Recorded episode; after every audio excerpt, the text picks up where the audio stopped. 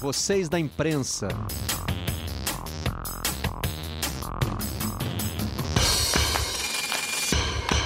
Sejam bem-vindos a mais uma edição do Redação Home Office da sala da nossa casa para onde você estiver, esperando que você também possa estar em casa e, se não puder, que esteja em segurança. Estamos juntos de segunda a sexta, a partir das 10 da manhã, a partir de agora com mais meia hora de duração até às 11h30. E às 5 da tarde, o conteúdo em áudio está disponível na página de podcasts do Globoesporte.com, dentro da aba Vocês da Imprensa. Vamos aos destaques de hoje, então, aqui no Redação.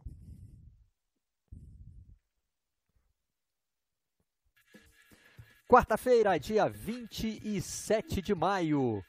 O autor da obra de arte é Kimmich, destaque no Globo e em vários jornais estrangeiros também, por ter feito o gol da vitória do Bayern de Munique sobre o Borussia Dortmund, no maior confronto desde o retorno do campeonato alemão no estado de Minas, para não perder mais seis pontos um empresário já se mobiliza para ajudar o Cruzeiro a pagar a dívida por William Bigode, que nem é mais jogador do clube. Rivais alinhados. Destaque do Globoesporte.com para o Campeonato Paulista. E o Atlético Goianiense volta aos treinos desafiando a ordem do governo. Já aí estão as primeiras imagens dos jogadores em campo. Governo de Goiás, no caso. Né? No Estadão Sem Jogo é hora de aprender a evoluir. Atletas estão fazendo cursos durante a quarentena. No Marca, Casemiro por um tempo. E a data está ali na capa, 2023, renovação do contrato, que livra assim o clube do assédio do PSG ao volante, que também é da seleção brasileira. No Independent, condições perfeitas para o dia D da Premier League. Os clubes já aceitaram as condições propostas para voltar aos treinos com mais de um jogador, treinos com possibilidade de contato físico. Aqui no Rio, o prefeito Marcelo Crivella definiu como rachão, mas não é isso, né? Hoje em dia existem muitos outros treinos antes de se chegar ao rachão e muitos clubes, na verdade, principalmente no exterior, nem fazem o rachão, que é uma tradição mais brasileira. Para tratar desses e de outros assuntos, aqui estão os debatedores de hoje no Redação Home Office. Martim Fernandes, tudo bem, Martim? Tudo bem, Barreto? Bom dia. Bom dia, Nori. Bom dia, Calas. Bom dia a todos. Bom dia, Maurício Noriega. Bom dia, Barreto, Martim, Calas. Bom dia, galera que está em casa nos acompanhando. Fernando Calais, que já está em outro estágio da quarentena e do fuso horário, né? Como é que estão as coisas por aí, Calais? Ah, Tudo bem, O governo espanhol tem voltado atrás, né, em algumas, em algumas das liberações, né? Mas em que estágio exatamente vocês estão? Agora a gente está tá no estágio 1, onde já pode fazer pequenas reuniões. E para alegria do meu filho mais velho, que ontem fez 8 anos, essas reuniões Parabéns podem ser até ele. 10 pessoas. Aí a gente falou para o Elias, falou assim, olha Elias, o negócio é esse, você já pode, você pode, a gente vai fazer a festa que a gente fez ontem, você vai poder convidar oito amiguinhos. Então ele convidou oito amiguinhos, aí ficou ele, o irmão e oito amiguinhos. A gente teve uma festa aqui em casa ontem, foi muito legal. Para eles foi uma liberação, Barreto. Você imagina, mais de dois meses sem claro. poder ver os amigos, sem poder sair de. E foi uma loucura, vou dizer agora. A festa foi uma empolgação só aqui. Aqui em casa temos hoje um aniversário na quarentena, aniversário da minha mulher, Simone. Hoje já teve um parabéns virtual.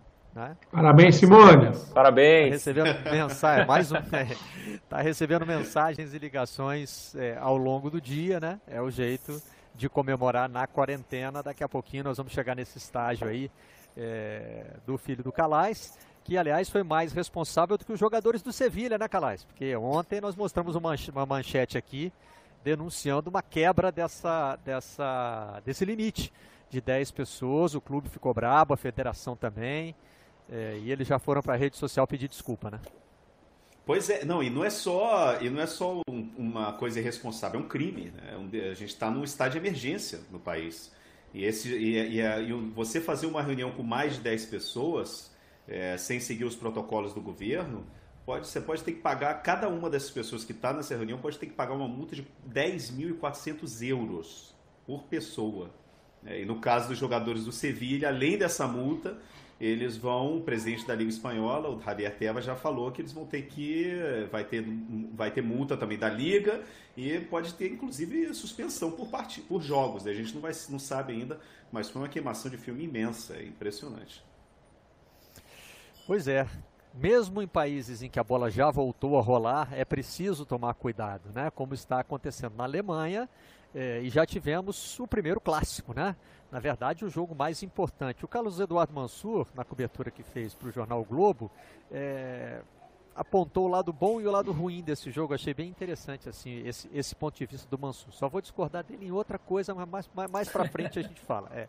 O Mansur diz o seguinte: é, que tem uma boa notícia, que é o fato de já termos um grande jogo depois da volta do futebol. Né? A principal liga do mundo hoje que tem bola rolando, os dois grandes times se enfrentaram num jogo que valia a liderança.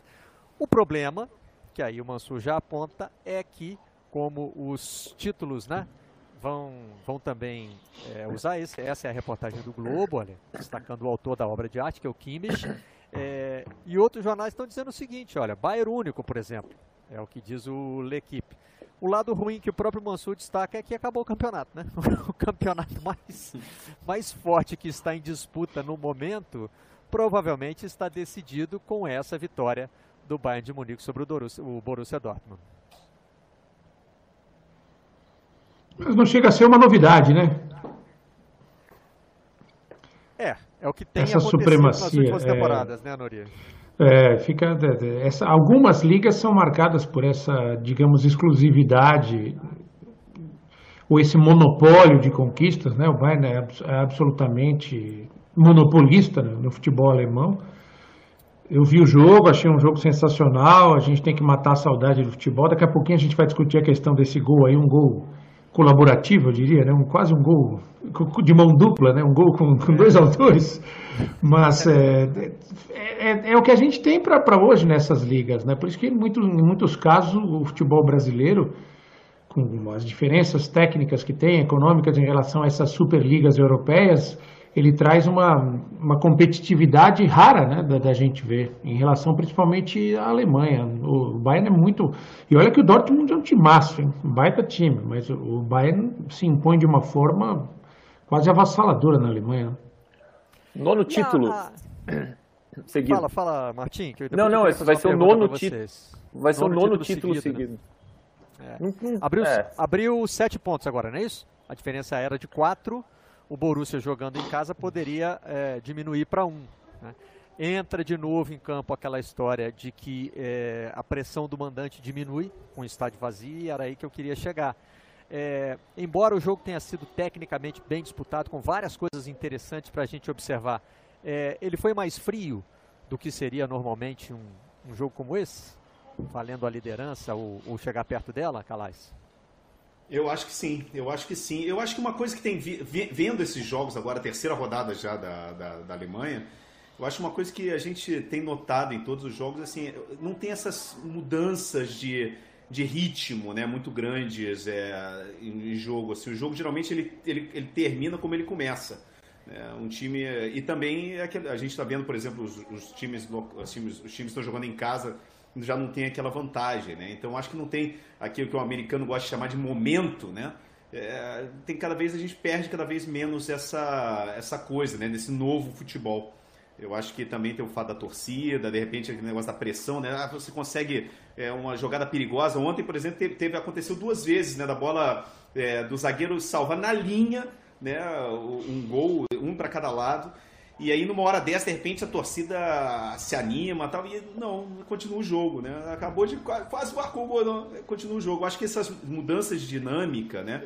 Que o fator campo, é, de uma certa forma, traz para o futebol, trazia, né? Porque agora não vai trazer, a gente não vai ver cada vez mais. Eu acho que a gente vê realmente, dá para ver claramente essa superioridade dos times são mais fortes, né? Em campo, é, é, tem, não perde essa, essa, essa sensação de jogo-treino. E exatamente nesse momento a gente vê realmente quem são os times melhores, né? Quais são os times que estão melhor preparados. E eu acho que a gente vai ver isso em todas as ligas quando elas voltarem. E ontem tivemos também as cinco substituições, né? Algo que todo mundo estava querendo ver para saber como é que funciona e tal. O, o Borussia Dortmund precisando virar o jogo, na verdade. Né? O resultado que importava ali era uma vitória para o time de Dortmund. É, botou cinco jogadores em campo. Né? Mário Goetze, autor do gol da final da Copa, entrou no fim. Mas não houve, não houve necessariamente uma mudança de dinâmica. Né? E o curioso é que o, o Dortmund jogou melhor no primeiro tempo. Né? Mas o gol parece que é, encerrou a chance. E aí já vamos começar a botar pilha no Mansur por causa do gol, não? Porque ele conseguiu ver o lado positivo, claro, tem troca de paz. Aliás, o Mansur conseguiu chegar no Guardiola por esse caminho, né? Foi voltando, voltando, voltando até chegar no legado de Pep Guardiola para o Bayern de Munique. Até aí, ok, não vamos brigar por causa disso, mas... Eu só queria ouvir o Aidan a respeito. Goleiro. Só, eu só queria ouvir a opinião do Aidan no André Mota sobre isso. É, esse gol chegou com um dia de atraso. Ontem o Aidan participou do programa com a gente. Mas tem, hein? Vamos perguntar pro Nori, que é um artilheiro, matador, que, que sempre defende que a gente dê crédito ao autor do gol. Mas nós podemos, às vezes, compartilhar o crédito de um gol, né, não, Nori? Sem dúvida. Esse contou com uma boa colaboração do, do, do, é, do Burke, né, o goleiro do, do Dortmund. E mais, eu acho que o Kimmich teve uma, uma finalização de, de, de, altíssimo nível, né? De dominar, levantar a cabeça, perceber a tentativa do, do, do Kimmich contou com essa colaboração do goleiro do Dortmund, mas foi um golaço. Agora, só para provocar meu querido amigo Mansur, que sempre traz é, grandes debates, grandes ideias, né? O, o, quarto gol da seleção brasileira em 70 não teve inspiração do Guardiola, eu espero, né? Porque há um radicalismo do Guardiola. Guardiola inventou o futebol? Não. Óbvio que a gente está brincando aqui com o Mansur, porque eu acho que o futebol ele vai se adaptando e sempre houve grandes ideias e grandes conceitos em todas as épocas. Mas nesse caso, essa arte, e a arte mesmo do Kimmich, né, que é um excelente jogador, talvez seja um dos melhores do, do, do mundo hoje na posição, né, um jogador muito versátil, é, é, perceber isso. O Ronaldo Fenômeno fez gols assim, e, e o Kimmich não é um matador, não é um, um, finalizador por excelência como era o Ronaldo Fenômeno. Eu acho que de, de, dá, dá pra gente chamar de golaço, sim, sem nenhum medo. E que tapão ali pra, na comemoração, né? Contra as, as, as orientações é. sanitárias. O, na comemoração teve uma coisa que Essa me chamou aí contraria tu várias, várias orientações. Pois é, gols decisivos, gols assim muito importantes vão chamar esse tipo de quebra de protocolo, né? Mas o, o, o Kimmich tentou comemorar sozinho, né?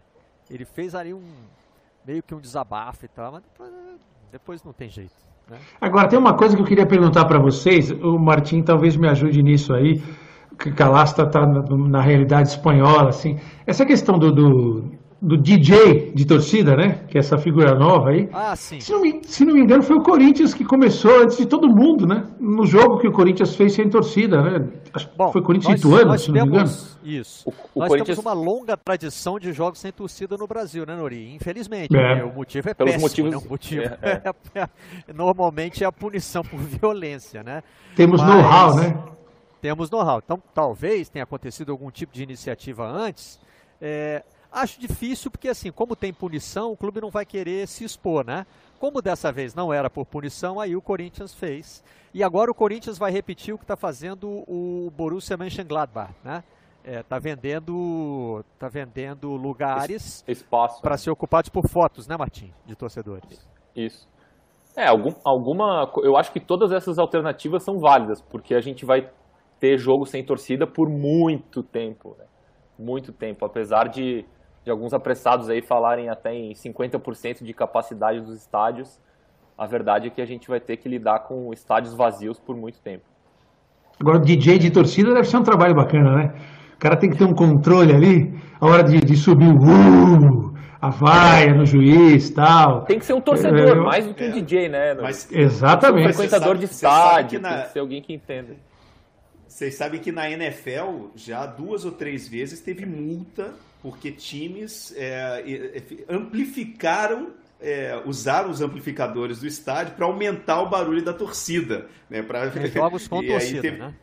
Exato, jogos com torcida para fazer, para atrapalhar os jogos, né? Vai lembrar o futebol americano precisa muitas vezes do silêncio, né? Para poder cantar a jogada. E já rolou acho que três ou quatro vezes em multas, é, duas delas eu acho que foi em Indianápolis. É isso, né? O DJ aumentando a torcida para poder prejudicar o rival.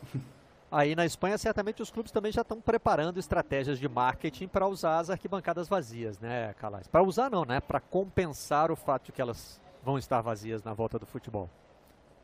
Olha, eu, eu, são debates ainda que não começaram aqui na Espanha, né? Mas hoje, por exemplo, a gente vai ter uma, uma decisão importante que é assim um fator que era um, é, um fator de briga entre a Federação Espanhola e a Liga Espanhola, que eram os jogos da segunda-feira à noite.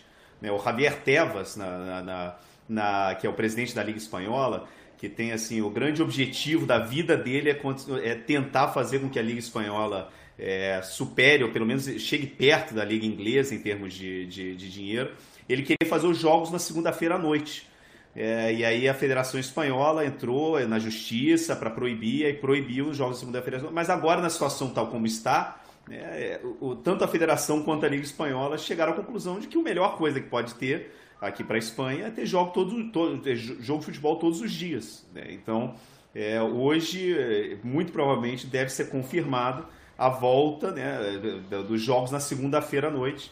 Então, a Liga Espanhola, quando volte, né, a partir do dia 12 de junho, já, tá, já é oficial, vai voltar com o Clássico de Sevilha é, vai voltar com jogos todos os dias. Todos os dias vai ter jogo e, cada, e o time vai ter que ter pelo menos assim, mínimo de 72 horas entre um jogo e outro. Mas vai ter futebol todos os dias, de segunda a segunda aqui na Espanha, quando voltar o futebol. É, essa estratégia foi bem interessante. Achei, um, achei um, uma coisa bem sacada da, da, da, da, Federação Espanhola. Quero que você fique de olho nos goleiros quando o futebol volta, dos goleiros quando o futebol voltar, Calais. Porque eu tô com essa cisma, por enquanto é só cisma, a gente tem nada de científico. Mas eu tô com uma cisma de que os goleiros sentem mais a parada. Que eles voltam ah, meio é? fora de forma. Pô, pintaram uns franguinhos aí no campeonato alemão, que eu não, eu não sei se tem desses. Eu não, não posso fazer um comparativo com todas as outras rodadas do campeonato alemão para saber se está tendo mais ou menos.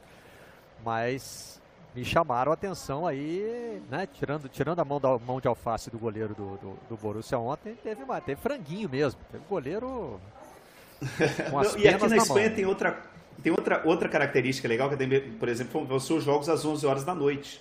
Né? Porque, por exemplo, quando você. Aqui, aqui em Madrid, a partir de finalzinho de junho, e daqui pra, de Madrid para baixo, né? Você imagina, jogos em Sevilha, Sevilha tem dia que, que passa de 45 graus.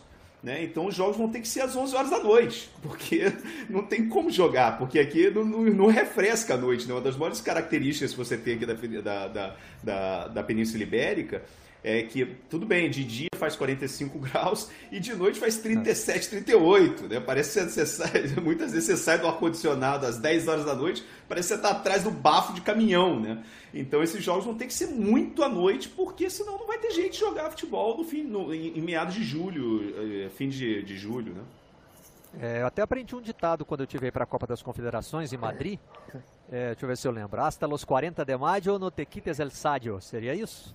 É, 40 de maio seria ali dia, os, os, os, primeiros 10 dias de junho, na verdade, né?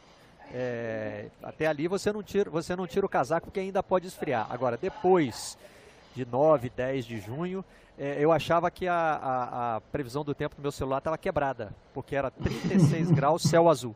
Todo dia. Todo dia era rigorosamente assim, impressionante, né? É um, um é, quando você vem para cá, você assim. percebe que o Brasil não tem, é, não tem quatro estações. Né? É, não tem. O Brasil tem é. quando faz calor e quando faz frio. Né? Aqui não, aqui, aqui são quando quatro faz calor estações. e quando faz muito calor. Aqui são as nossas, são as nossas duas estações. Né? Mas aqui vai ter isso, assim, o futebol europeu. E, e, e, assim, não é só a Espanha, né? O futebol europeu vai sofrer muito com esse verão. Vai, vai, vai, eles vão ter que, principalmente a Champions, vão ver qual vai ser o negócio da como é que vai ser a Champions League. Se for realmente aquela Champions no lugar só, mas se, se os jogos forem em vários lugares, você imagina, por exemplo, ter que jogar aqui em Madrid é, em agosto. É, faz muito calor, mas é muito calor mesmo aqui em agosto. Você é. não consegue sair na rua.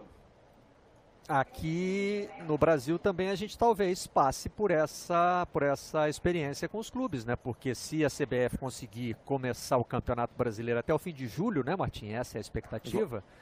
Precisa ir até o fim de janeiro para fechar, certo? Não, é, é, essas datas ainda são, são suposições, né? São, claro. são estudos, são.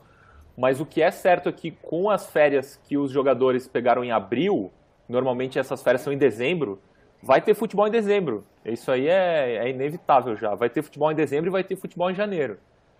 E vai ser um teste porque faz muito tempo que a gente não tem futebol em é. dezembro é. e janeiro aqui, né? Futebol em janeiro da temporada 2020, né? Em janeiro. É, é exato, sim, sim. Mas eu digo janeiro estaremos assim, jogando. É. Janeiro cedo, assim, é, no meio de período de festas, é, quando normalmente. Agora a gente não sabe como vai ser, né? Mas normalmente os, as viagens são mais caras, é, os hotéis são mais caros, é, é muito calor para jogar, então vai ser um, um teste para para características históricas do, do, futebol brasileiro, culturais mesmo do país. Né? O país todo para, a gente vai, vai, vai viver um momento muito diferente em dezembro e janeiro. Eu me lembro que quando a gente falava da questão de virar o calendário, né? É, o nosso companheiro Telmo Zanini, que eu chamo carinhosamente de meu padrinho, é, ele, ele dizia o seguinte: o Telmo participava de reuniões de, é, que, que, levavam em conta a montagem da tabela, porque né, é, ele era, é, ele era o representante da Globo na, na, na confecção da tabela para saber qual jogo vai ser transmitido, se, né? É, enfim, ele acompanhava a montagem de tabela e passou a entender muito disso. E ele disse o seguinte: quando se debate a virada do calendário no Brasil, a gente pula uma parte importante da conversa que é a dificuldade logística de janeiro. Janeiro é o mês Isso. das férias no Brasil. Né? Os aeroportos estão lotados, os hotéis estão lotados. Né? E a cultura também, né, Barreto? Eu, eu sou radicalmente também. contra essa adequação ao calendário, né? É, é, a gente tá, tem um. É, na Espanha, não é porque os caras gostam de fazer aquilo, tá? É o Calas que mora na Espanha lá e, e, sabe disso. Segue um calendário do país, calendário parlamentar, calendário escolar. Se você chega. Se você chegar para o europeu e falar, vamos jogar futebol no alto verão aqui, ele vai rir da sua cara. Falando, no alto verão, amigo, eu quero viajar pela Europa. Eu quero curtir as minhas férias. Eu fico enfurnado na minha casa boa parte do ano porque faz um frio do caramba. No verão, eu quero sair. E, e, essas questões todas a gente discute como se a gente fosse mudar o Brasil de hemisfério, né? Eu, eu, tenho uma brincadeira clássica que eu me permito repetir aqui. Vamos mudar a mão da direção aqui, vamos passar para a mão inglesa. Você acha que vai diminuir o número de acidentes só por causa disso? Não vai, o cara vai continuar, continuar dirigindo mal, entendeu? A gente tem que pensar em, em adequações. Vai ser um período de tentativa e erro, de muita tentativa e erro, principalmente no Brasil, porque a gente não sabe a, a característica da nossa pandemia me parece uma pandemia mais demorada para acabar, né? pelas dificuldades do país, pelo tamanho do país, são várias nações dentro de um país. Então a gente vai fazer tentativa e erro, tentativa e erro, e talvez nisso a gente descubra boas situações, né? boas, boas é, práticas que possam ser adequadas quando a nova normalidade for estabelecida. Tem uma, tem ah, uma, outra, fala, uma outra conversa, Nori Barreto Calas, que é. Eu ouvi informalmente, não é que ninguém esteja estudando isso a sério e tal. A Europa vai ter que fazer alguma coisa com o calendário por causa da Copa do Mundo do Catar, que é no final de 2022. Então, talvez faça mais sentido a Europa mudar o calendário deles em, em 22, 21 e 22 por causa da Copa do Mundo, do que o Brasil ou a América do Sul adotar o calendário europeu para se adaptar ao que acontece no, nas, nas, grandes ligas do mundo. Então tinha, tinha uma, uma conversa assim, era, era um, uma conversa informal, não era nada, não era um plano, não era nada concreto. De terminar as ligas europeias com o que vai ser possível terminar neste ano, terminar a temporada até dezembro e já usar 2021 como teste para 2022, fazer 2021 e 2022 mais parecido com o que é o Brasil, América do Sul, começando em fevereiro, terminando em novembro. Porque tem Copa do Mundo em novembro. Então, alguém vai ter que pensar nisso em algum momento. E é bom lembrar que no Brasil não jogar no verão foi uma conquista, né? Os jogadores batalharam Sim. durante muito tempo para ter é, o, o, período de férias é, batendo com as festas de fim de ano e com o, o, o alto verão. É, e os campeonatos, nessa nossa era dos pontos corridos, a gente se acostumou a ver os campeonatos acabarem no começo de dezembro. Né?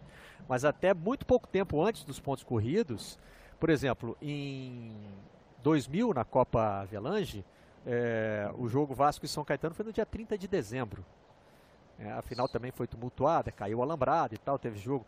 Mas nos anos 80, era comum ver campeonato de um ano terminar no outro. Ser decidido só no ano seguinte, né? É, deixa eu tentar lembrar um de cabeça aqui, se não me engano, Bahia e Inter, final do Campeonato Brasileiro de 88, foi jogado em 89. Acho que o brasileiro de 80, né? Flamengo e Atlético, a final foi em 81, né? Também, isso era muito comum, né, Nori? Isso é, Sim. Sabe? Porque até os estaduais ocupavam uma parte muito maior do calendário naquela época. Então, também temos que lembrar isso, né? Temos que lembrar que tem um histórico aqui no Brasil é, os jogadores conseguiram conquistar esse período de descanso. Né? Vai ter que passar também pelo crivo dos jogadores. Por falar em crivo dos jogadores, o novo normal na Inglaterra é, passou pela aprovação deles. Eles toparam agora voltar a campo para fazer os jogos, é, os, perdão, os treinos, né, com contato físico. Até agora na Inglaterra estava só permitido aquele treino é, com muito rigor na questão da prevenção, né? Os jogadores tinham que ficar afastados, eventualmente nem usar a mesma bola. É, e é claro que isso para o treinador de futebol, né? É, o amigo do Mansur, Guardiola, deve estar tá louco com isso, né? Como é que eu vou preparar meu time, né? Um jogador em cada lado do campo, não dá, né? É, olha aí uma foto de um jogador isolado ali, ó, é, driblando o bonequinho da barreira. É, o único que pode ter contato por enquanto. Agora não.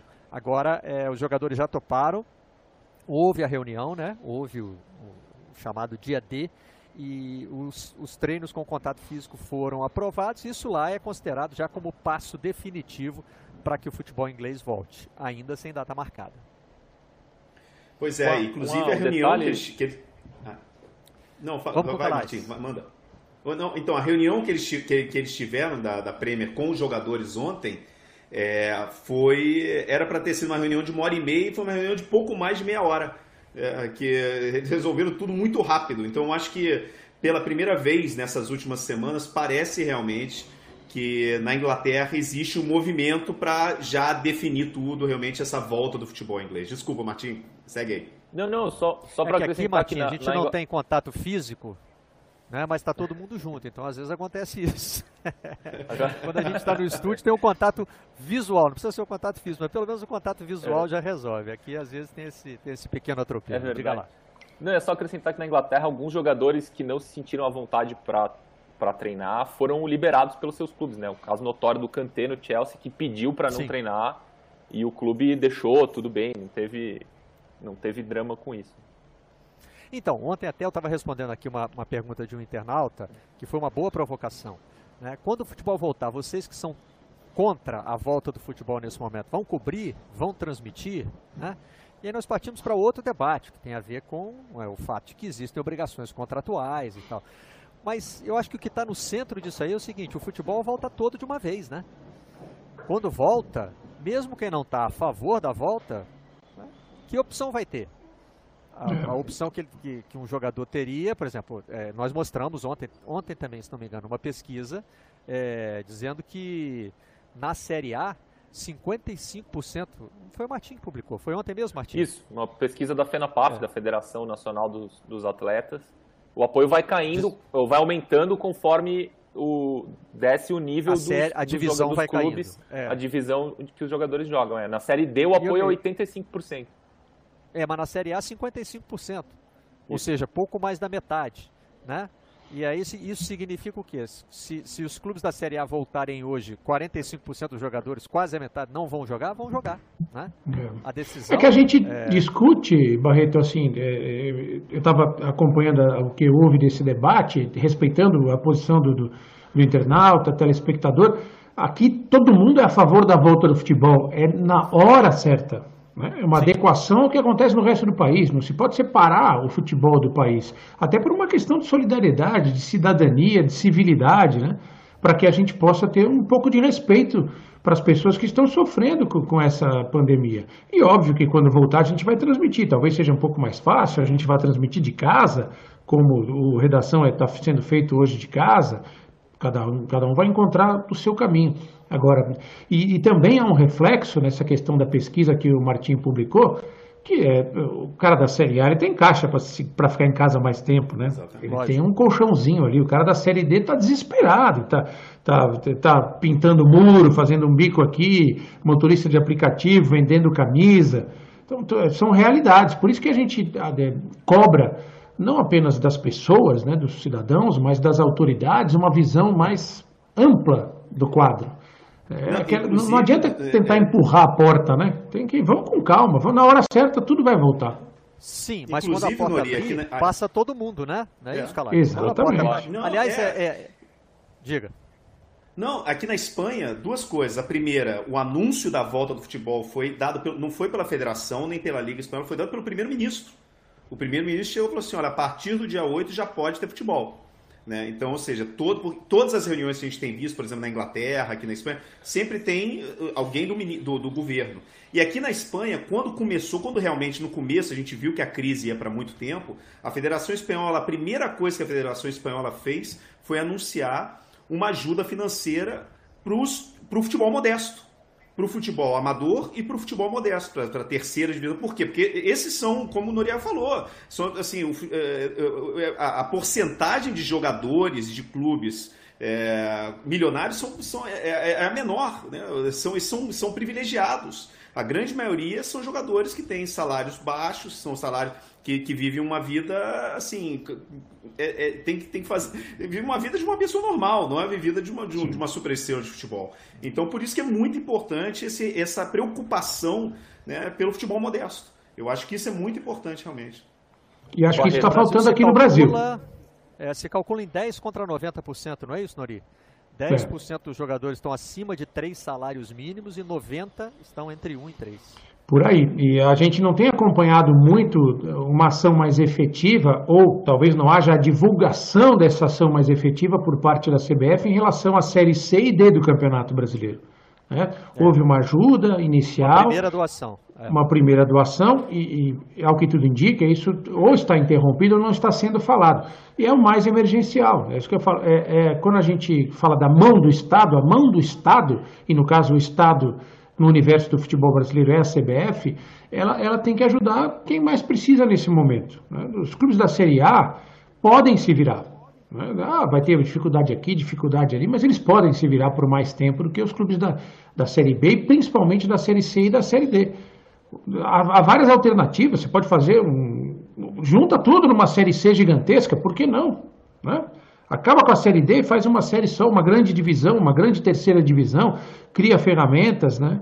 É, esse é o debate, é a sobrevivência. Sobrevivência para que lá na frente algumas coisas aconteçam. Eu cobro muito essa questão da CBF. Acho que a CBF ela, é, ela está muito presa há muito tempo à questão da seleção brasileira. Ela parece a Confederação Brasileira da Seleção de Futebol. Ela tem que ser a Confederação Brasileira de Futebol. Ela tem que pensar mais no, no negócio dela como um todo. E isso envolve os clubes os mais fracos, o futebol no norte, no nordeste, no centro-oeste. Vejo que, que gostaria que, que eu fosse desmentido. Quem sabe durante o próprio Redação Sport TV alguém da CBF entra, ó, estamos fazendo isso, estamos tomando cuidado. Ficaria muito feliz Seria com ótimo. esse desmentido. Seria ótimo. É. é, a gente sabe que teve uma primeira doação, inclusive com problemas, né?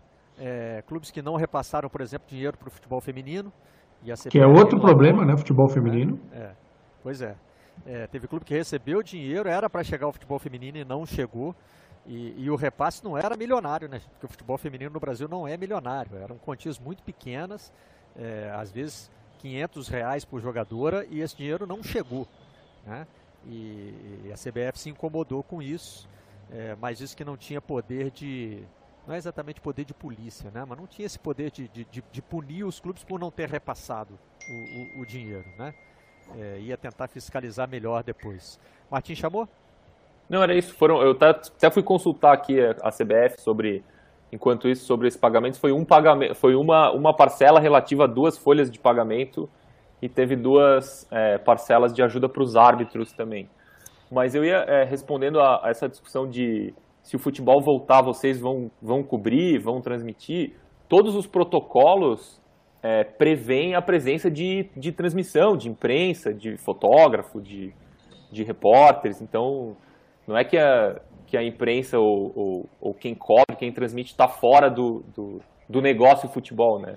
Todos os, na Alemanha, na Inglaterra, todas aquelas contas de número mínimo de pessoas em cada jogo incluem inclui jornalista, inclui transmissão, inclui fotógrafo, então não são mundos à parte.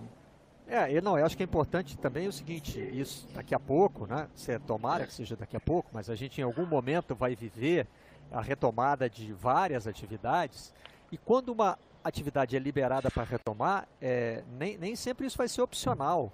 E a democracia funciona assim, né, gente? A democracia não, não funciona com cada um fazendo o que quer. Ah, eu, eu gosto dessa decisão, então eu tomo, eu não gosto dessa decisão, então eu não tomo. Né? É, hoje, por exemplo, tem muita gente incomodada com o fato de ficar em casa, mas principalmente os governos estaduais e muitos governos municipais estão fazendo é, isolamento social, quarentena, eventualmente o lockdown, né, que, é o mais, que é o mais severo de todos. E aí, quem, quem não gosta da ideia pode protestar, pode reclamar, mas é obrigado a cumprir. Né? Da mesma forma, quando o futebol volta, o jogador que está com medo é, ou o jogador que não concorda com aquele momento da volta do futebol, é, ele está na minoria de uma decisão colegiada. Aliás, tem uma discussão importante acontecendo aqui no Rio de Janeiro e a Federação de Futebol precisa se manifestar, a FERJ, porque o Fluminense está alegando que para fazer as modificações que já foram aprovadas no arbitral é, no Campeonato Carioca, para que ele seja retomado, era preciso haver unanimidade. E o Flamengo, por outro lado, alega que não, que bastaria o voto majoritário. É, e a federação, no regulamento, diz que casos omissos serão decididos pela, pela federação. Evidentemente, né, estamos diante de uma exceção, porque o Fluminense, por exemplo, está alegando que o Estatuto do Torcedor não permite mudança é, de um campeonato é, antes de dois anos com a mesma fórmula. Agora, isso, isso não é. prevê uma pandemia. Né? É. Então a federação vai precisar, vai precisar dar a palavra final sobre isso aí. É a maioria que precisa ou é a unanimidade, né? E já está claro qual é a posição da é federação, é né, Barreto? É claro, a federação quer voltar com o estadual, mas aí ela precisa também bater o martelo, né, Martins? Claro, é isso. O campeonato estadual está voltando porque o regulamento diz isso, isso e isso, está sendo interpretado dessa, dessa e dessa maneira e vai voltar ou não vai voltar por causa disso. Né? Enquanto não houver uma união, Barreto, eu falo em união, jogadores, dirigentes de clubes, dirigentes de federação e CBF, para que possa haver uma ação coordenada, a gente vai ter esse tipo de situação. É claro que há um interesse por parte do Flamengo, outro por parte do Vasco, do Botafogo, do Fluminense, do Bangu, dos times pequenos. É, em São Paulo, por exemplo, parece haver uma ação mais coordenada dos grandes em relação a isso, é, para voltarem juntos, para que não haja prejuízo técnico. A gente não tem ainda posicionamento das equipes pequenas. Nós temos no Sul uma questão diferente em relação à pandemia, com Inter e Grêmio puxando a fila. Então é, é muito complicado que a gente tenha. É, é a hora de, de, de, fazer. Pode parecer uma pieguice que eu vou falar aqui, mas se for, tudo bem, não tem problema. É hora de você pensar no próximo, cara. De quem pode, pensar um pouquinho mais em quem não pode. Senão, senão fica. O respeito à individualidade, ele é importante, a vontade do ser humano, do indivíduo, né, da liberdade, ela vai até o ponto em que ela não interfere no, no, no coletivo, né, numa situação como essa. Né? Nós já tivemos Copas do Mundo que não aconteceram por causa de guerra, Olimpíadas que não aconteceram por causa de guerra. Nós estamos vivendo uma guerra, sem troca de tiros. É uma guerra que afetou o mundo inteiro. Então, as medidas podem ser extremas, e aí não adianta o cara também querer ser o, o, o cara, o Caxias do regulamento, né? Ah, o regulamento diz isso, daquilo. O regulamento talvez não se aplique à situação que a gente está vivendo. É, e se a decisão colegiada ela é pela volta, seja ela consensual ou majoritária, voltou. E quando volta, volta todo mundo, não volta só quem quer voltar. Né? É, da mesma forma, acho que a gente pode fazer aí um, um, um, paralelo. O que a gente criticou mais até agora foi quem voltou antes de ter permissão. Foi o caso do Flamengo na semana passada e agora é, não sei se inspirado no Flamengo ou se por razões próprias, o caso do Atlético Goianiense, outro clube da Série A do Campeonato Brasileiro, que depois de uma reunião é, com, com, autoridades, com a federação, com autoridades é, é, estaduais, ficou decidido que os clubes não estavam autorizados a voltar desrespeitou essa ordem e foi para o campo. É, esse COI que está aí é o Comitê de Operações de Emergência, né? É o, o governador de, de, Goiás, o Ronaldo Caiado, dizendo que é quem vai ter que avaliar a volta aos treinos. Mas antes que saísse o resultado dessa avaliação, o Atlético Goianiense já voltou a treinar. Né? Aí você não está respeitando a decisão colegiada, a decisão coletiva. É, acho que esse, esse é o ponto da nossa crítica. Se a decisão é voltar, então voltamos todos, não tem o que fazer. Agora, enquanto a decisão é não voltar, a gente não pode considerar correto que alguém volte. Né? Por, que, que, por que, que diz respeito a uma determinação que é para todo mundo? É isso ou eu estou sendo severo demais? Não é isso. É isso. É, precisa, é precisamente isso, Barreto. É, não, não dá para ser cada um por si, né? Então, que aqui no Brasil, se dependesse dos, dos 20 clubes da Série A, por exemplo, teria 20 regulamentos diferentes, né? Cada um teria faria um regulamento que beneficiaria só seu próprio clube, né? Meu, meu time pode jogar com, com 15 contra 5, pro, pro meu time não tem falta. Então, assim, precisa, o futebol precisa ter um mínimo de, de coordenação coletiva. Né? É, e o, o, essa volta precipitada, ela acaba sendo. O Flamengo é, foi bem sucedido na sua estratégia, né? Temos foi. que admitir isso. O Flamengo voltou antes da hora combinada. É, isso serviu como instrumento de pressão. O Flamengo teve o apoio do presidente da República, que chamou o prefeito do Rio de Janeiro para conversar, e aí o prefeito disse: não, agora pode. É, e a, o, o, agora, o, governador também é... tinha sido. É, o governador saiu de cena, né? Que lá atrás tinha sido não, não pode e tal, também tirou, né, é. tirou o corpo dessa, de, tirou o pé dessa dividida. É, até porque o governador hoje está com problemas mais, mais graves para cuidar, né? É. e ele também tem um interesse na renovação da, da, da licitação do Maracanã, né? Então, não era uma boa hora para desagradar o Flamengo. Agora, os treinos foram liberados para 1 de junho e o Flamengo está treinando desde a semana passada. Né? Não sei se. Até nesse aspecto falta coordenação, né? Até nesse aspecto é. falta coordenação e unidade, porque os clubes e as federações e a CBF poderiam, inclusive, estar prestando um serviço para a sociedade, para a comunidade, na questão da testagem, na capacidade financeira que eles têm de prover testes. Vamos fazer um cálculo rápido aqui. Se na média nós tivermos 200 testes por clube das séries A e B, nós teremos 8 mil testes sendo realizados. Num universo pequeno de testagem ainda no Brasil, com ciência, com pesquisa, com dados, você pode estar prestando um ótimo serviço. E além desses testes, os clubes poderiam fornecer testes, né? pagar testes da CBF para profissionais de segurança pública, para profissionais de saúde, e a gente ter um, um avanço na, na avaliação do real estágio em que está a pandemia. Até nisso, na responsabilidade social nesse momento, acho que falta coordenação e um pouquinho de inteligência e responsabilidade dos clubes nesse aspecto. Bom, a gente tem visto mais atletas se manifestarem sobre voltar não, ou não voltar, né? Ah, citamos aqui a, a, pesquisa que o Martim divulgou ontem, feita pela própria FENAPAF, né? pela própria Federação eh, do, do, do, dos Sindicatos de Atletas Profissionais. Eh, e nós temos agora para rodar dois depoimentos de jogadores falando sobre como tem sido viver em quarentena e treinar em quarentena e sobre a expectativa de voltar a jogar. Vamos ouvir o Zé Rafael e o Marco Júnior.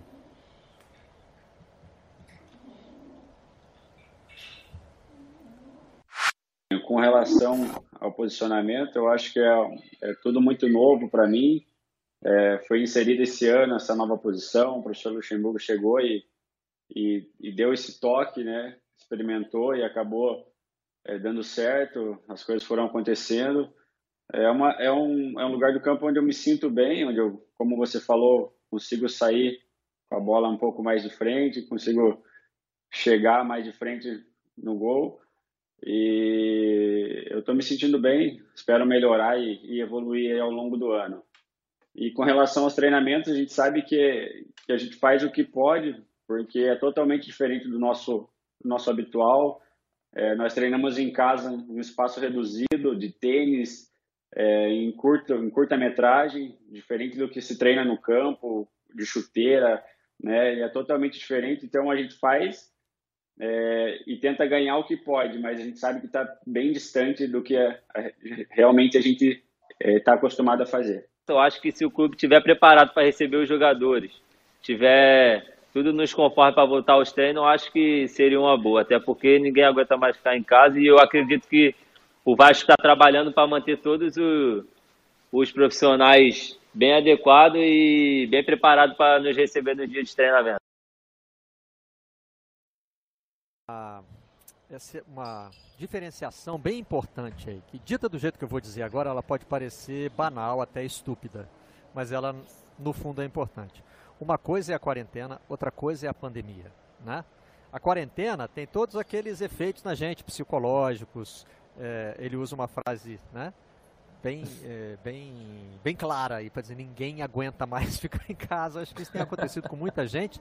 Eu até me considero uma, uma exceção a essa regra. Eu, eu na parte que se refere só à quarentena, eu estou numa boa. Eu fico em casa numa ótima. Não é uma coisa que tem me incomodado, me tirado do sério. Mas isso é de cada um, né? Agora, essa é a parte só da quarentena. A quarentena existe por causa da pandemia. Então, eu não vou para a rua só porque eu não, eu não deixo de ir para a rua só porque eu fico bem em casa. Eu deixo de ir para a rua porque lá fora tem uma doença grave sendo, sendo espalhada que a gente tem que combater. Por isso que ele diz, se o clube oferecer as condições e tal, acho que tudo isso é muito importante, né?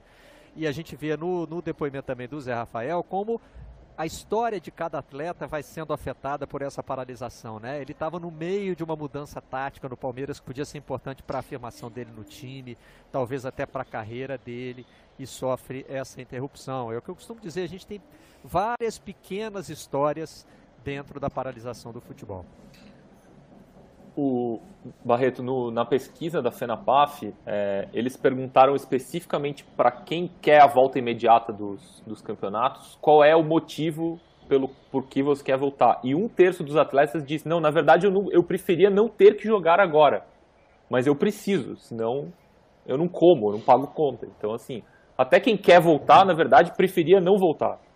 Então é, é, é, é muito é, complexo. Meio é um querer é. meio diferente, né? É muito complexo, é. É. é. é essa questão do Zé Rafael me traz aqui a questão da, também de, de quantos atletas que talvez estejam perdendo a sua última chance olímpica, né?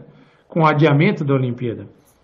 Outros atletas que podem estourar a idade de categoria, o cara né, é, é um drama, talvez pequeno e certamente pequeno em relação a pessoas que perderam familiares, que perderam amigos, que estão lutando pela vida, mas que faz parte também dessa nova circunstância. Né? Por isso que eu trouxe no, no começo do debate um exemplo de Copas do Mundo que não aconteceram nos anos 40, Olimpíadas também que não aconteceram na década de 40 do, do, do, do século passado. E no caso do, do, do, Zé Rafael é emblemático de, de, de, um pequeno problema né, em relação a atletas que estão mudando de posição, atletas que estão voltando de lesão, atletas que estão iniciando o processo de recuperação. Cara, é, é muito. Todo mundo vai ser afetado. acho que o esporte vai, vai mudar radicalmente o seu conceito. Né? Não, não apenas na maneira como a gente vê, transmite, como o cara vai ao estádio, mas no próprio comportamento dos atletas. E certamente haverá uma evolução, eu acho. Né? A própria medicina esportiva vai evoluir muito em relação a isso, com protocolos que vieram para ficar. Por isso que eu digo que tem que separar a quarentena de pandemia, embora isso pareça óbvio. Né? Lá fora tem uma pandemia, tem uma crise mundial é, de saúde e que daqui a pouco vai se transformar, aliás, daqui a pouco não, né? já está se transformando em crise econômica. Essas duas coisas estão correndo meio paralelas. Agora, aqui dentro da casa de cada um estão acontecendo, né? às vezes pequenos dramas, às vezes coisas mais banais, né? uma delas a gente vai, vai mostrar daqui a pouco. Né? Então tudo isso convive, tudo isso vai acontecendo ao mesmo tempo. É, deixa eu só puxar o gancho que o Nori deu aí sobre a questão da participação olímpica, porque o Guilherme Costa tem um, um destaque nesse sentido para trazer para a gente.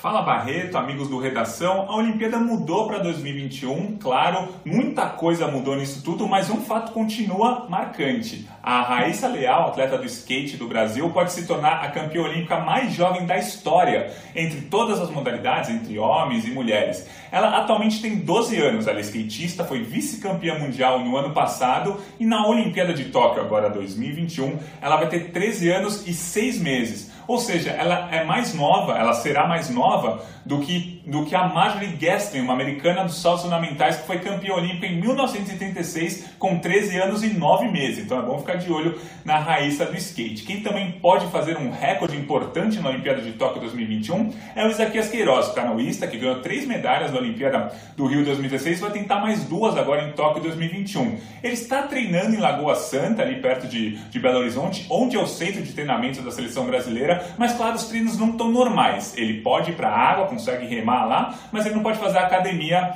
é, da forma que ele fazia. Ele está fazendo academia dentro de casa. Então os treinos estão, entre aspas, normais, mas claro, sempre tomando todos todas as precauções com higiene e distanciamento social. Outro atleta que quer bater algum recorde na Olimpíada de Tóquio 2021 é o Alisson do vôlei de praia. Ele pode ser o primeiro atleta da história do vôlei de praia masculino a ser bicampeão olímpico. Só que ele está há oito semanas sem tocar numa bola de vôlei. Ele tem feito os treinos físicos, acompanhamento psicológico, nutricional, mas a bola de vôlei mesmo, o jogo de vôlei, ele não consegue fazer há oito semanas. É, a seleção brasileira de taekwondo, que pode também bater recordes na Olimpíada de Tóquio 2021, veio de um grande campeonato mundial ano passado, onde conquistou cinco medalhas. A seleção de taekwondo está quarentenada, está todo mundo junto numa chácara é, no interior de São Paulo, nove pessoas entre atletas, é, preparadores físicos e técnicos, todo mundo se preparando para a Olimpíada de Tóquio 2021. Os brasileiros do exterior já estão voltando aos poucos a treinar. O Robert Scheid na Itália, o velejador,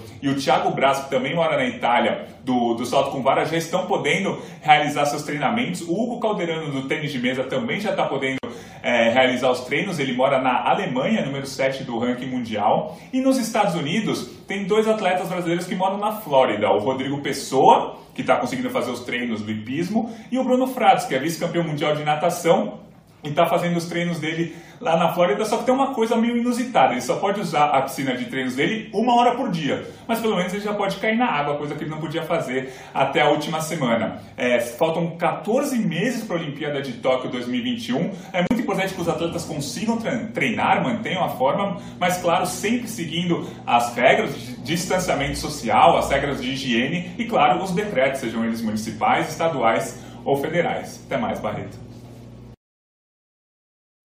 também pela nossa torcida de que os jogos ainda possam ser disputados em 2021, né? Aí a Fadinha vai poder ainda ser a campeã olímpica mais nova, não a atleta olímpica mais jovem. Já teve até um, um, um menino no barco de, 8, né? Aquele que é o.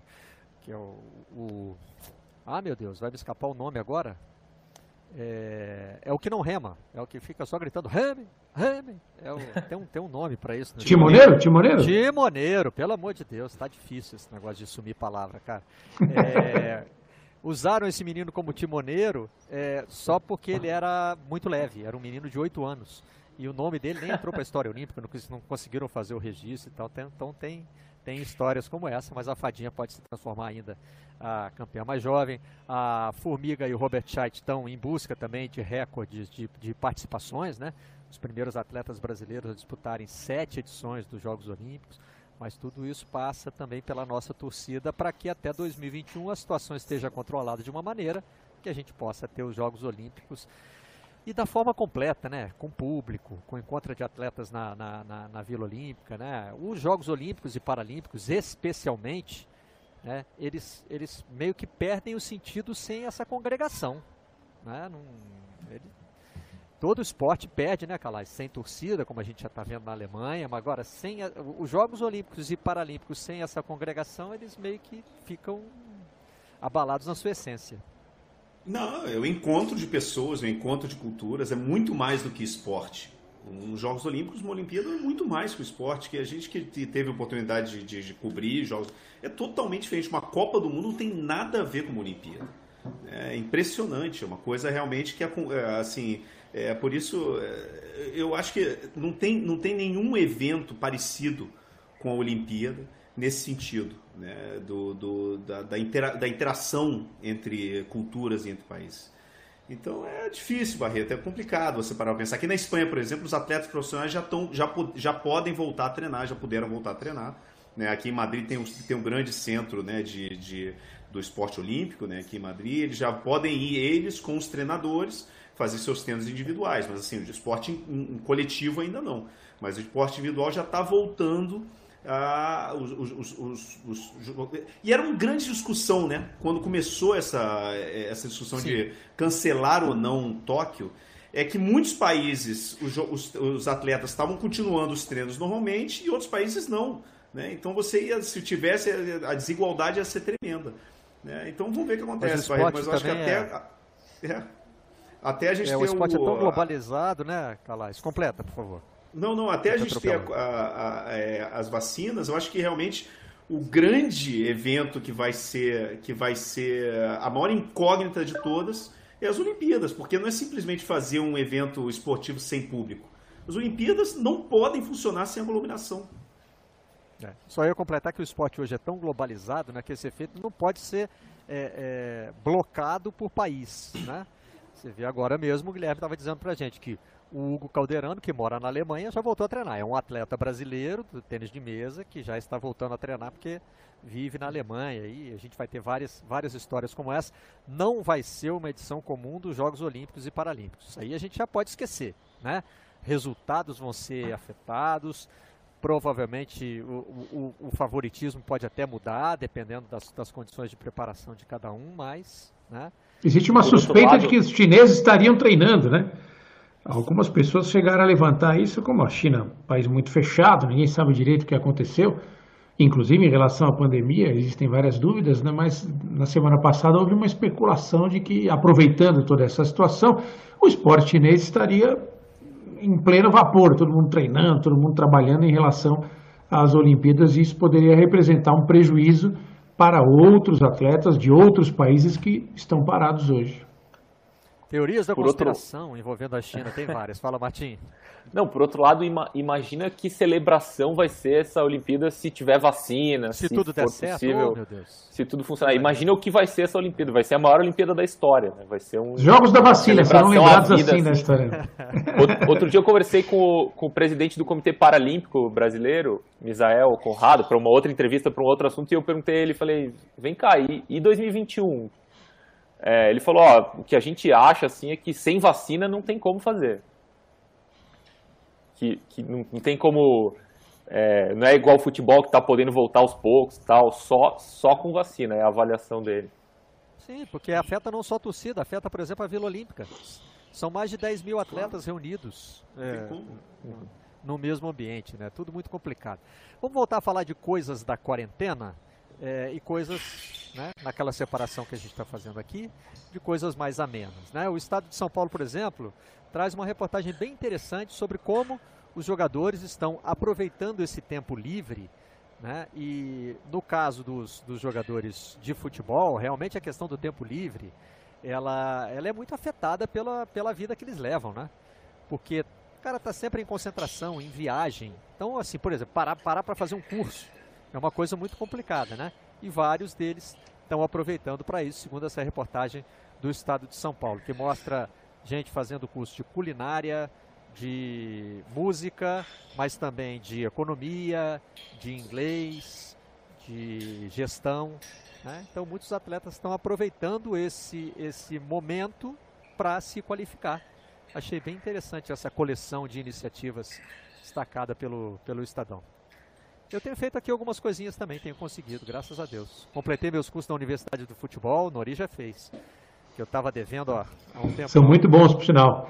Eu estou terminando minha pós. É, também estou terminando minha pós. Peguei minha uma DP para fazer uma prova. Acabou durante a quarentena, então assim, deu, deu tempo de fazer em casa. E aí de vez em quando a gente tenta umas coisas mais diferentes assim francês, filosofia, aquelas coisas que você nunca conseguiu parar para fazer. Ah, eu vi que tem, um, não? Eu, eu, vi um atleta do Estadão estudando questão de ações, né? Investimento em Sim. ações. É bem interessante isso aí. Acho que é, faz parte também de, de uma adequação. Né? Muitos devem estar vendo jogos, estudando questões táticas, né? Os que são mais caxias em relação a isso. É, não tem jeito, tem jeito, até para manter a sanidade, né? Meu próximo curso é esse, Martim. Avisa para o Mansur para ele se cuidar, porque meu próximo curso é, é, o de formação de jornalista da, da, Universidade do Futebol, que tem questões táticas e tal. Se cuida, Mansur, tô chegando. O que você queria falar para o Calaz? Ô, Calaz, é bonita essa vida de quem não tem filho pequeno, né, Calaz? É isso que eu ia falar. Arranjos familiares diferentes. Arranjos familiares Pô. diferentes. Eu, eu, eu, eu, eu, caí no eu, eu, eu errei, eu errei, eu assumo que eu errei. Eu, no começo da história toda, eu falei, ó, tinha um curso da, da, da, da, da denominação de origem da champanhe que eu queria fazer há mó tempão, né? É, e eu falei, cara, eu fui, me inscrevi, não fiz uma aula, não vi uma, um web, nada, nada, nada, zero. Aí ontem me mandaram um e-mail, falou assim, pô, e aí, como é que tá? Eu falei, o curso. Eu falei, que curso? não vai dar, não vou conseguir fazer, é impossível. Você sabe que ontem, ontem eu estava conversando com a minha família sobre isso. O nosso arranjo familiar, ele é propício para a quarentena, né? Porque assim, você pode pensar em várias situações diferentes, a gente sabe das dificuldades que, que as pessoas estão enfrentando. Quem tem filhos mais jovens do que os meus, que tem 12 e 17 anos, né, como é o caso de vocês. É, aliás, a gente estava ouvindo eles todos aqui antes do programa, o do Martim e o do Calais. Eles estavam. É, e também quem tem filhos mais velhos, é que tem namorados e namoradas, né? Como é que fica essa questão? Vai sair de casa, não vai? Fica morando aqui? É, o namorado vem morar também? Vai, né? São, são pequenos dilemas do dia a dia, mais uma vez, né, separando. A, a, pandemia é um problema muito mais sério, mas tem esses pequenos dilemas do dia a dia para re, resolver, como esse aqui, por exemplo. Ó. Isso aqui é um dilema que está difícil de resolver, porque... Você está falando sobre o, quê? Sobre o corte ou sobre o, Não, a queda? sobre o crescimento, né? Olha aqui. Se eu tiro o fone, ó, vai, o cabelo está... Tá bem, pô, tá bem, tá bem. A real situação do cabelo. Quando eu ponho o fone, existem dois cenários. Ou eu afasto ele todo para trás, e essa região aqui que só vem aumentando, ela fica cada vez mais Desmatamento. É, ou então fica esse pitoco aqui para fora. É, são decisões que eu estou tendo que tomar. Eu pensei, daqui para o fim do programa nunca mais vai voltar ao normal. Ah, bom, Só pode passar boiada aí, hein, pronto, tempo é, atual. Então, é, é, eu cheguei a considerar a hipótese de comprar uma máquina, mas o meu cabelo não dá muito certo com máquina. É, e aí eu fui ver a experiência do casal da Copa e confesso que desanimei da história da máquina. Vamos rodar que vocês vão, vocês vão entender por quê.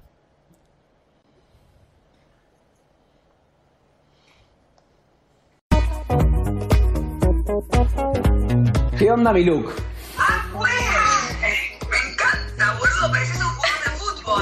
¿Viste? Qué miedo. Qué miedo lo que se viene.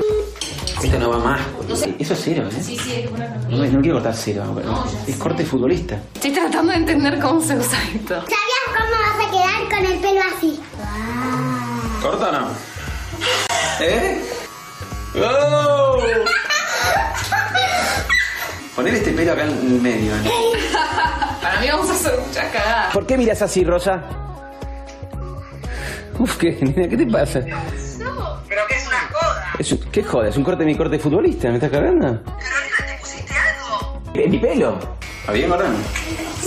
Todo esto corto. Este es muy largo. ¿Está largo? Y bueno, sí. Y ahora date vuelta. Bueno, me, bueno atrás se complica un poco. Ah. ¿Y atrás hasta dónde va el, largo? La pelada, digamos. Terapéutico, Manly. Sí, va queriendo el corte futbolista, ¿eh? Requiere el corte futbolista. Estás quedando pela, ¿viste? no, qué feo atrás. es horrible atrás, boluda. Es... es una vergüenza. Ah, pues agradable. Porque los futbolistas lo que hacen también es como medio se tiran así, suponete, ¿no? Ahí tiene onda, ¿no? Ahí no me parece. Gran laburo de Josefina. ¿No te gusta cómo me queda así? No. Facha, hermano, por Dios, mira lo que es esto el respeto que me van a tener en la cancha. ¿Qué dice José? No, a mí no me gusta ni un poco. Yo quiero que se saque esto. ¿Tirás el pelo para atrás? ¿Por qué te lo tiraste para adelante? No, no, la tiré para adelante. Me puse un poco de gel. Yo no me quedé conforme con este corte. ¿Necesitas esto que cero? Quiero cortar más. No. ¿Qué pasa? Esto es cero. yo quiero algo abrupto, ¿viste? ¿Corta o no?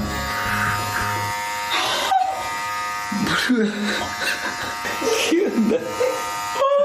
Le diste ahí con todo, ¿eh? Está bien, es lo que hay que hacer. Es violentísimo lo que estamos haciendo. No sé si cortaría más todavía. ¿eh? No, dos. Uno es muy poquito. Dos, metele dos. Esto es nada, esto es muy poquito. Solo quiero como Lautaro Martínez. ¿Te gusta así como estoy? Eh, no. No. Necesito que esté más corto acá. Que quede repelado. O sea, no. No quiero que No. quede repelado.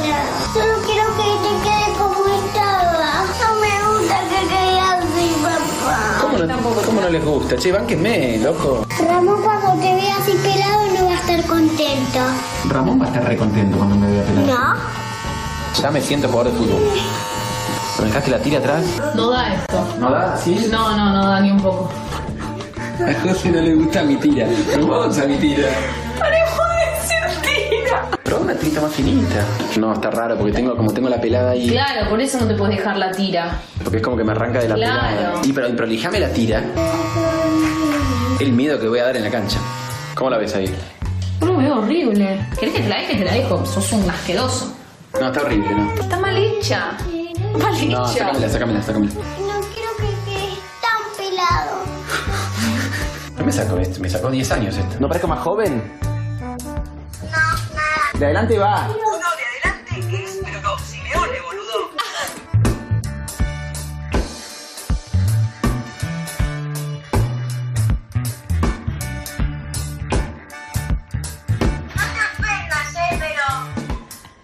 No, no, no, no. Ainda. Eu tinha visto uma versão mais reduzida. Já pensou se Piora, eu apareço assim, hein? Numa segunda-feira. Olá, amigos do canal Campeão, sejam bem-vindos. Aquele, aquele corte moicano atrás do pessoal. Eu passei por essa aventura aqui em casa, mas a a Clara, minha filha, mandou muito bem, cortou meu cabelo, cortou do Rafael, meu filho, compramos a maquininha, ela mostrou muita categoria. É óbvio que nós passamos alguns momentos de, de, de medo ali para saber o que ia acontecer, mas de tensão, mas ela, ela se virou bem. Agora, esse casal é muito bom, né, cara? Muito bom. E a- o desespero da menininha. Não, não quero ver você careca, é muito legal. Me lembra meu filho quando perdeu o primeiro dente. Ele ficou todo feliz, depois, de uma hora para outra, ele falou assim: Eu quero meu dente de volta. E começou a chorar. É aquele desespero que dá no pai, né? De o que, que você faz? Né? A gente conseguiu, conseguiu contornar a situação. Calais, a máquina zero já está incorporada, né, Calais? Está tranquilo. Não, aqui é- eu faço a barba na cabeça. Eu, A eu- quarentena não mudou nada, semana- né? Não, não mudou nada. Eu, eu faço, eu faço, eu tenho um barbeador elétrico, cabeça e pescoço. Já está pronto. Eu Bom, também já sou adepto da máquina um tempo. Já está mais, já tá mais tempo, Martim? Também, então a Já. quarentena não mudou isso para você? Não. É. Eu ainda estou aqui pensando no que fazer. É, vamos falar de coisas que continuam durante a quarentena, né? Como, por exemplo, renovação de contrato de jogador, Calais. Casemiro vai até 2023 com o Real Madrid. É para espantar o risco do PSG? O objetivo principal era esse? Ah, e também porque ele é hoje um dos. acho que um dos, é um dos símbolos desse time, né? Eu acho que depois do Sérgio Ramos, ele é o grande jogador do Real Madrid. É, Ele é o chefe da- do vestiário depois do Sérgio Ramos. Eu acho que ele é é uma das poucas unanimidades né, que, que a gente tem hoje no, no- no futebol, né? É incrível como o Casemiro hoje, tanto no Real Madrid como na seleção brasileira, ele é um jogador eu acho que tem. É, é engraçado, eu sempre falo isso, eu acho que, tem que vai, vai- vai, ter que virar um, um filme a história do Casemiro. Que ninguém. Quando você imagina, quando, o jeito, a forma com que ele saiu do São Paulo, né? Ele veio para cá pro time B. é, e, e terminar sendo isso, né? Sendo um símbolo do, do, do Real Madrid, do maior time do mundo, é, sendo um símbolo da seleção brasileira. Ele é o, ele é o capitão sem a, sem a, a braçadeira de capitão da seleção. né? Eu, sinceramente, eu acho que é muito merecido. É um jogador que, que teve, podia. Eu acho que é o único jogador que eu me lembro realmente que passou por essa situação, né? De falar assim, pô, acabou, não deu certo. É, e idealmente ele, ele botar o pé no chão e falar assim, cara, eu preciso é, dar uma volta na minha carreira. E ele fez isso. Ele teve a humildade para fazer isso. Eu acho que é muito importante. Eu acho que os jogadores, ah, os, jo- os jovens têm que olhar para o Casemiro como um exemplo de que é, você pode, quando você tem uma, você pode ter uma seg- segunda chance, você pode se rodear de gente que faz bem para você. É, humildade é bom. Eu acho que o Casemiro mostrou isso. Eu sou, eu sou muito fã dele. Eu vou dizer um negócio. Eu fui muito crítico dele no momento e hoje eu fico muito feliz de ver ah, como a carreira dele deu uma volta e como hoje ele é o jogador que ele é. É, é- é um caso Ah, a ser estudado, eu acho de. Começa por aí. Eu acho que tem que ser estudado e até festejado o caso do Casemiro como um exemplo de, de gestão de carreira própria, ou de, das pessoas que trabalham com ele, né? E de como o futebol brasileiro lida com jovens talentos e como o futebol europeu dos grandes clubes lida com jovens talentos, né? É, O Casemiro no São Paulo era chamado de Casemarra, né? Quem lembra disso? A torcida chamava de Casemarra. Era um jogador extremamente talentoso, mas ele chegou ao time principal do São Paulo com essa panca do jovem que é tratado na base como rei, como o cara que ganha campeonatos, para o diretor da base, que ganha campeonatos, para o técnico da base, mas que quando chega no mundo do futebol profissional, não é o, o rei. E acho que os, os, grandes clubes europeus, talvez por terem um nível de profissionalismo maior em relação aos nossos clubes, eles sabem lidar melhor com essa situação e têm um olhar diferenciado para identificar o potencial do jogador.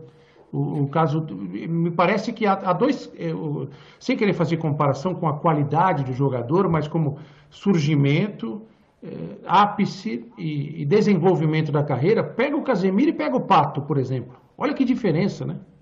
Como a carreira de um é, é, é direcionada para um sucesso constante, como a de outra de outro jogador, no caso do Pato, ela, ela, não confirma a expectativa que havia em relação a ele. Né? E surgiu da mesma forma, né? como a gente chama de joia hoje aqui no Brasil. Oh, baita craque, vai aparecer no Internacional, já catapultado ao time principal. É, eu acho que nós, nós precisamos, nos nossos clubes, então, e nós também, jornalistas, né? Ter um, um, dar uma refinada no nosso olhar em relação ao jovem jogador. Muitas vezes a gente bate o olho e fala, esse aí é craque? Esse aí vai arrebentar.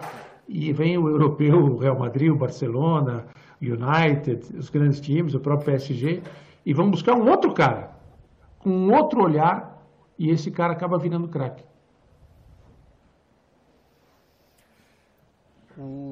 Ainda sobre negociações, o Estado de Minas, né? Isso é. O Estado de Minas destaca uma possibilidade de ajuda externa para que o Cruzeiro não perca mais pontos na Série B.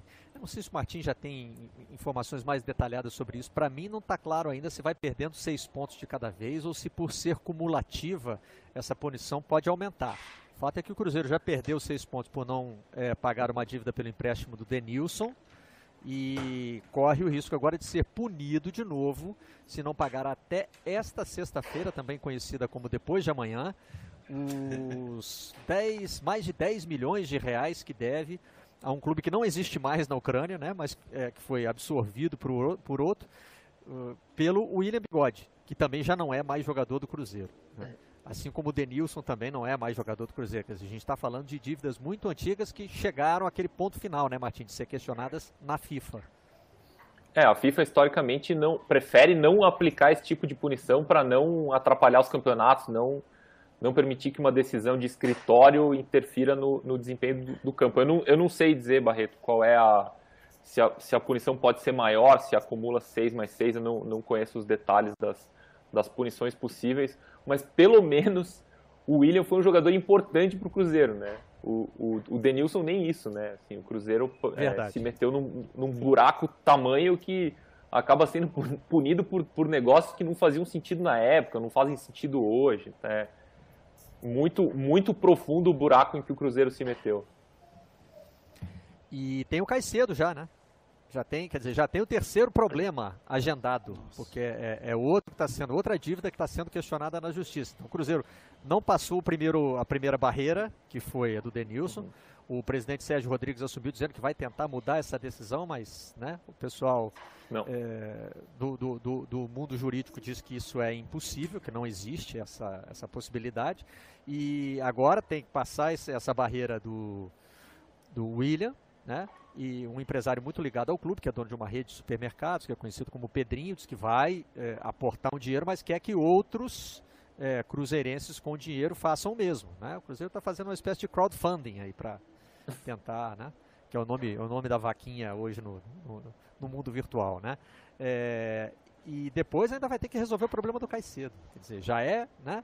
O presidente já assume com uma agenda de resolver problemas passados para que o Cruzeiro não tenha um, pro, um, um, problema ainda maior numa competição que ainda não começou. Né?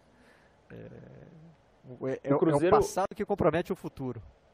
O Cruzeiro é o maior exemplo, assim, o exemplo mais extremo de, de futebol, é, clube, em clube de futebol, dinheiro é de ninguém, né?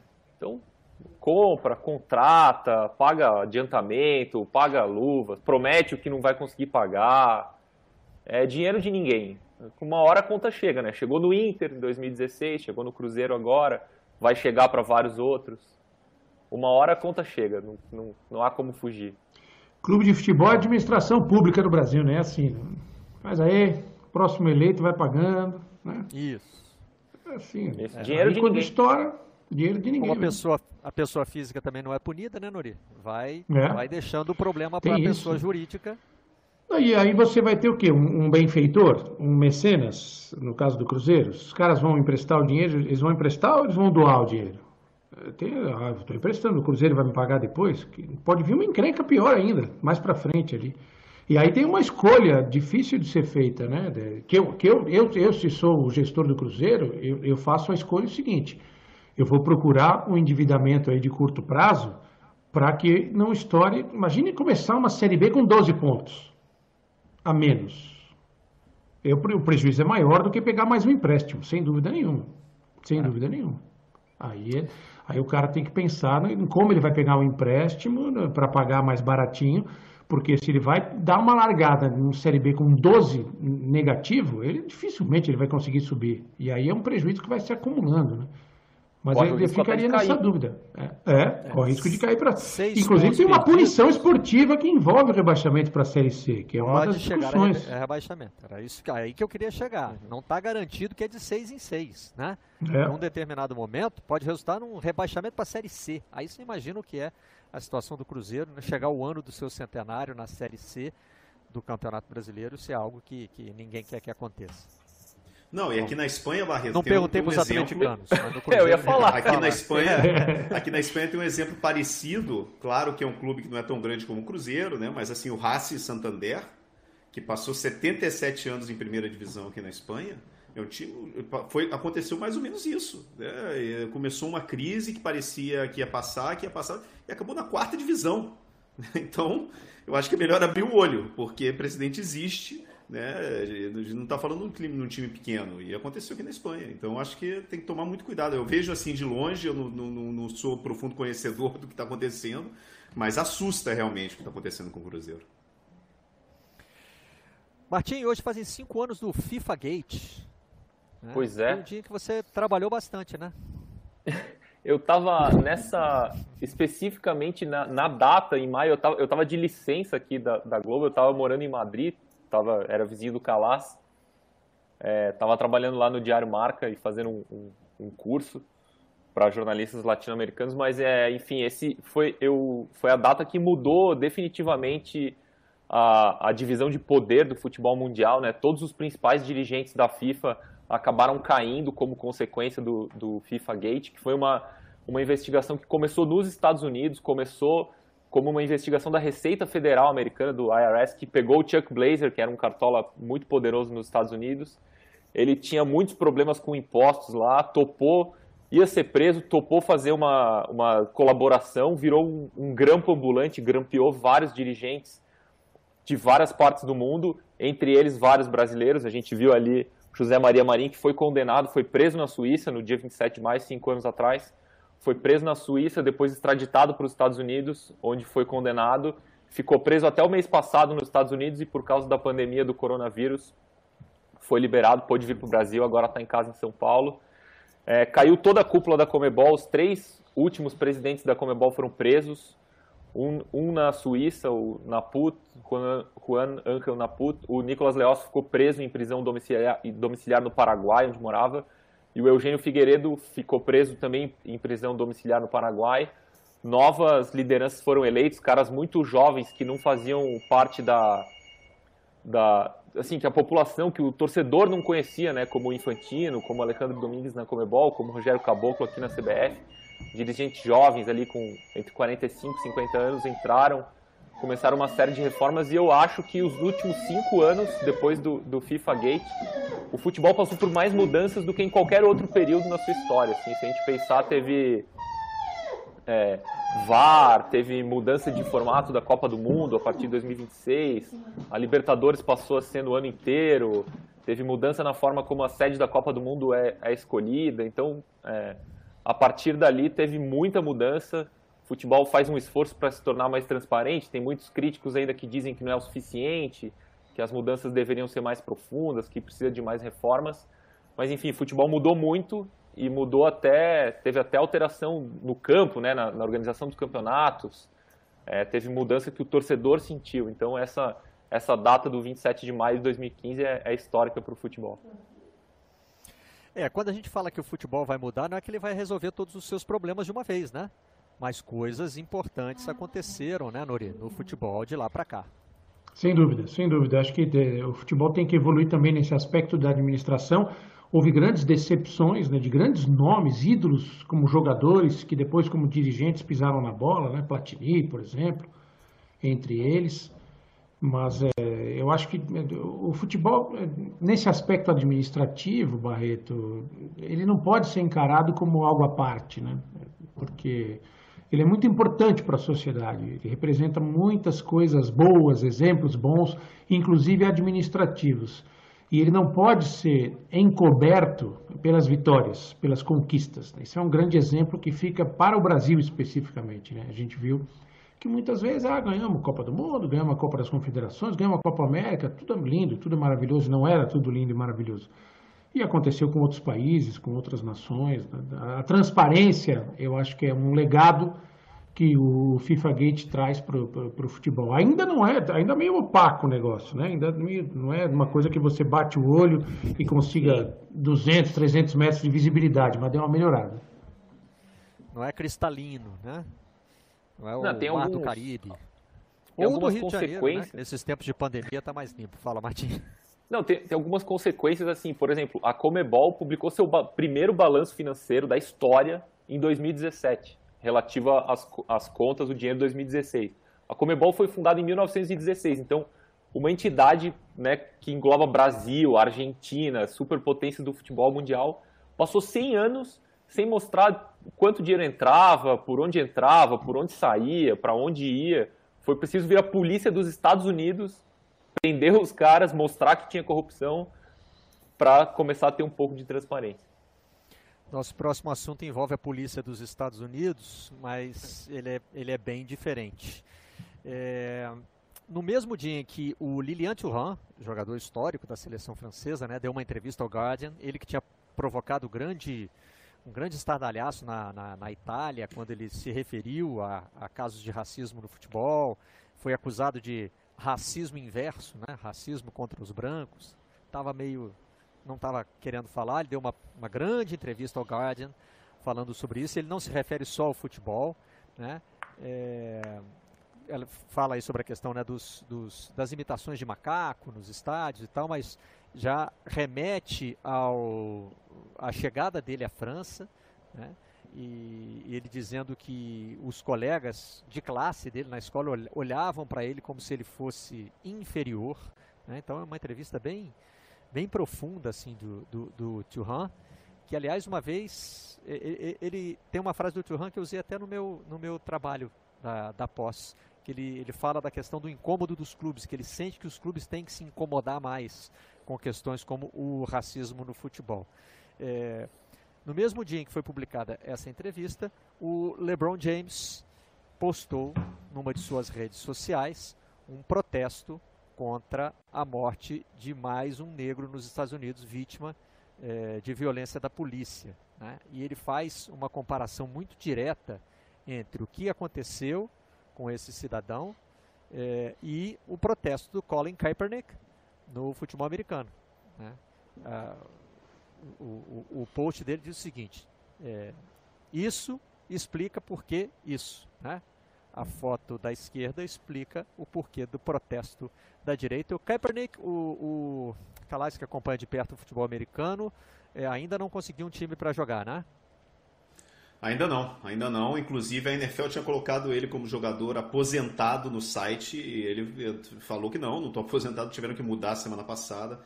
Mas esse vídeo é realmente é, é assustador. É, são sete minutos e meio, onde as pessoas estão na rua vendo esse policial com o joelho no, no, no pescoço desse homem, que não estava armado, e ele falando o tempo o todo é que eu não consigo Floyd. respirar, não, é, não consigo respirar, não consigo respirar, não consigo respirar, tá doendo, tá doendo, tá doendo.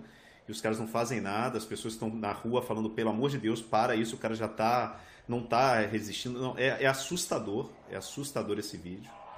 E o problema do racismo é um problema sério, é um problema mundial. E, e nos Estados Unidos a gente tem esse problema da, com, a, com, a, polícia, né, e do racismo. Inclusive é, foi é, o, é, o como, é, eu acho que era o Odin, Odin Floyd, não lembro como é que era o nome dele, né, que também aconteceu no ano passado. Inclusive, é, era uma das manifestações eram dizendo assim, olha, eu não, eu não consigo respirar.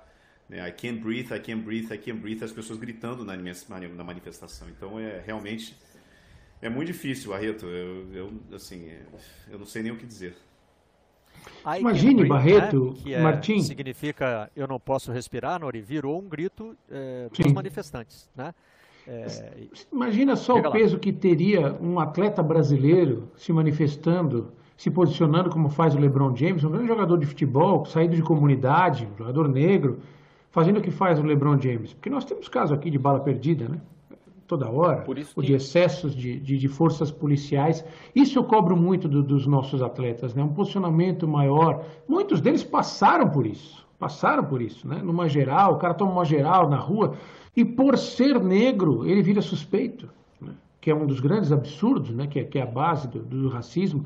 Isso tem um impacto grande na nossa sociedade. Acho que os nossos atletas são ausentes. Né? Você vê grandes documentários da NBA. A NBA passou por um processo desse. Houve uma época que os torcedores brancos protestavam porque eles achavam que tinha muito negro jogando na NBA. Chegou-se a esse ponto, absurdo, né?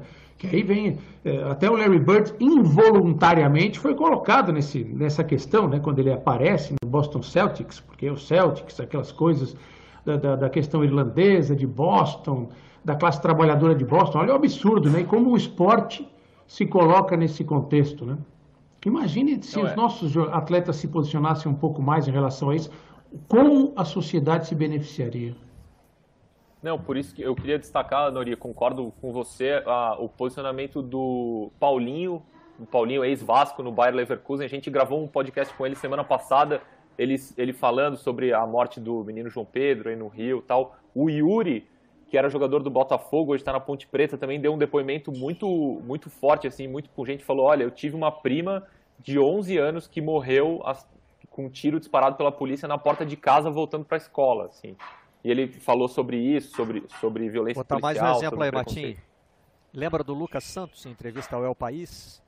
É, ele estava jogando na Ucrânia, Lucas Santos do Vasco. se não me engano, já na época. É ex-jogador ex do Vasco. É, e se referiu a, a, uma chacina que houve na comunidade Para Pedro, onde ele cresceu aqui no, aqui no Rio de Janeiro.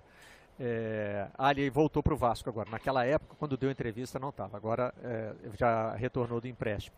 É, são exemplos, mas ainda falta alguém, talvez do tamanho do, do LeBron James, né, Nori? Não sei se tem. Bom, Sim. o futebol brasileiro a gente pode encontrar paralelos Talvez não um superastro do tamanho do Leblon, mas a gente tem jogadores aqui muito importantes que realmente contribuiriam para esse debate. O George Floyd, que foi é, o, o, cidadão assassinado pela polícia, ele é amigo do, era amigo do Stephen Jackson, ex-jogador do Golden State Warriors de, de, basquete. Eles se chamavam de Twin, né, que significa gêmeo. E o Stephen Jackson também se manifestou muito fortemente nas redes sociais. É, esse amigo dele estava em Minnesota, recomeçando, tentando recomeçar a vida como motorista de caminhão. É, e segundo todos os depoimentos, ele não, não, tinha, não tinha nada que o incriminasse no incidente, né? e, o, e o excesso de, de violência do, do policial para contê-lo foi o que causou a morte. Quatro policiais já foram demitidos, ainda não foram julgados, mas já foram demitidos depois de mais esse incidente, né? mais esse incidente racial nos Estados Unidos. É chato terminar o programa com uma notícia pesada como essa, né? Mas, enfim, estamos chegando ao fim do nosso tempo e eu queria é, mostrar o livro de hoje, no qual certamente tem aqui o seu Luiz Noriega. Os artistas do espetáculo, do André Ribeiro, conta histórias da imprensa esportiva no Brasil e fala muito de narradores, de comentaristas, enfim, é, o papel que essas pessoas têm também no crescimento do futebol brasileiro.